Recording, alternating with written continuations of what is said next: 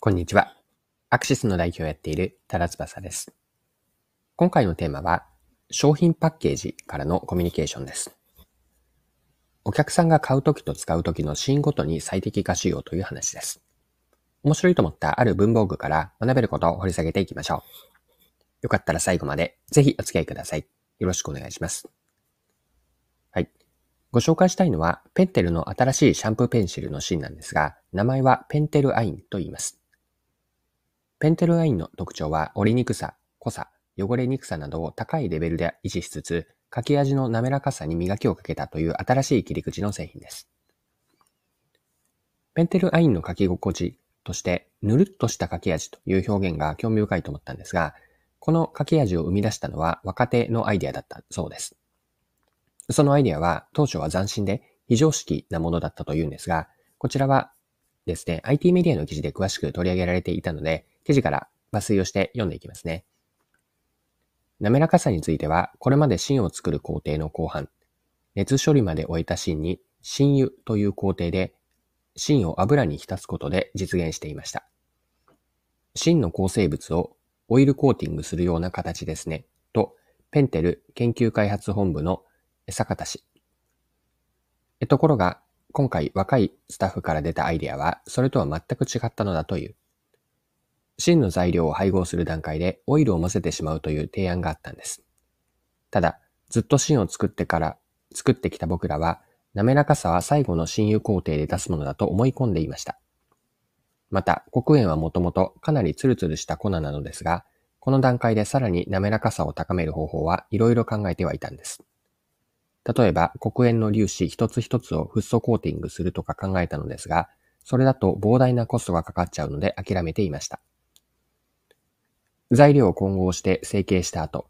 芯は熱処理するため、オイルを混ぜても意味はないのではないかと考えていたのだそうだ。ただ、何でもやってみるというのが我が社の昔からのスタイルでもあるし、特殊オイルが良さそうだというのは、というのはあったのでやってみたらうまくいってしまったんです。面白いのは、この特殊オイル以外では先に混ぜてもうまくいかないんです。はい。以上が IT メディアの2023年2月21日の記事からの引用でした。興味深いのは、ペンテルアインのこのシャーシンのケースにあるんです。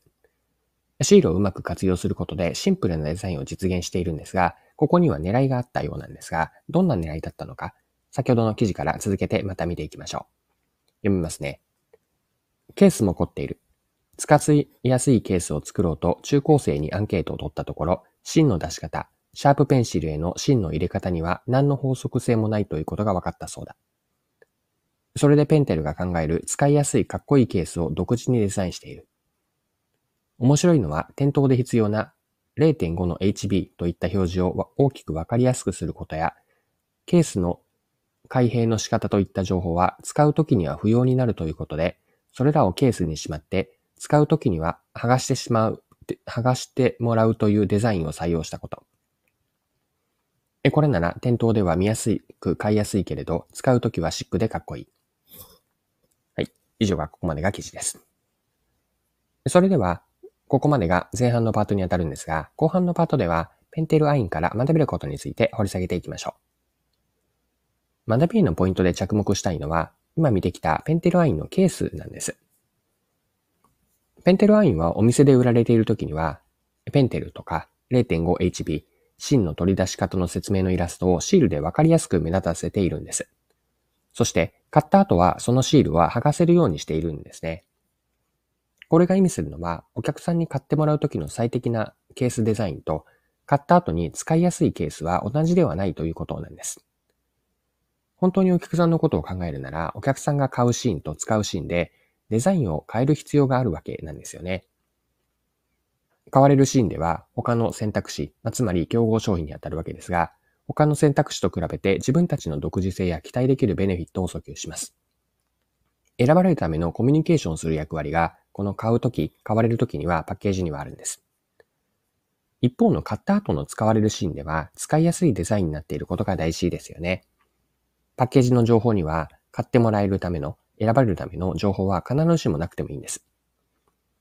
ペンテルアインはお店で売られるときに表示したペンテルとか 0.5HB、あるいは芯の取り出し方を説明したイラスト、まあ、これらはシールにして買った後は簡単に剥がせるようにしたんです。使うときはこれらの情報は重要ではないという判断からでしょう。